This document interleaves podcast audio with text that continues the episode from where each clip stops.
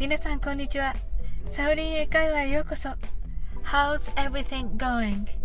ご機嫌いかがでしょうか？今日もお越しいただき本当にありがとうございます。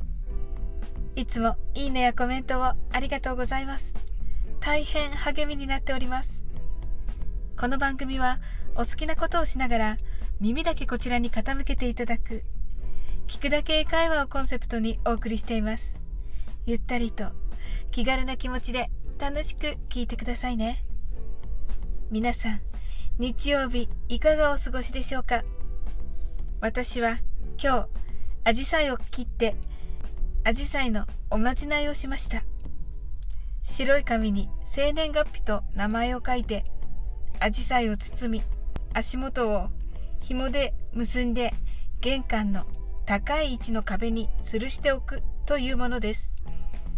こうすると1年間あなたの健康をアジサイが守ってくれるというおまじないです。科学的根拠は全くないと思いますが、今日を含む6のつく日、6月6日、6月16日、6月26日に行うと良いということでした。さて、昨日からダイエットをテーマにお話しさせていただいていますが、細いですよね。と褒めるときは何と言うでしょうか。ネットを検索しますと、細いは slim がいいですよ。と出てきます。しかし、カナダ人が相手を褒めるときに必ず使っていたのは、私たち日本人が学校で習った訳では、本などが厚い、薄いという意味で使われる thin です。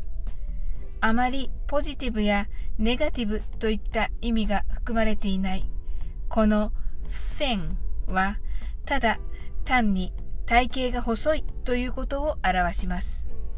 これは褒め言葉にもなりますし同席しているふくよかな方々にも若干の配慮がある誰のことも傷つけない言い方となっていたんじゃないかなと思います。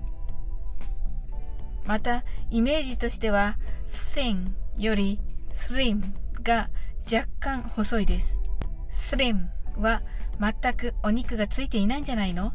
という人にだけ使いましょう。おすすめしないのが skinny です。skin は皮膚ですので、骨と皮種のようになります。では、何が一番おすすめかと言いますと、slender です。ただ、これはスラッとしているという意味ですので、ある程度身長のある方に使ってください。また、細いという言葉自体が女性的であるということから、男性に細いということはほとんどありません。ネイティブは外見よりは中身重視。外側だけ取り繕うことばかりを考えるのは、ガーリー、少女っぽいだと言われています。また、男性が外国人女性に対して外見についてあれこれ言うことは本当にタブーです。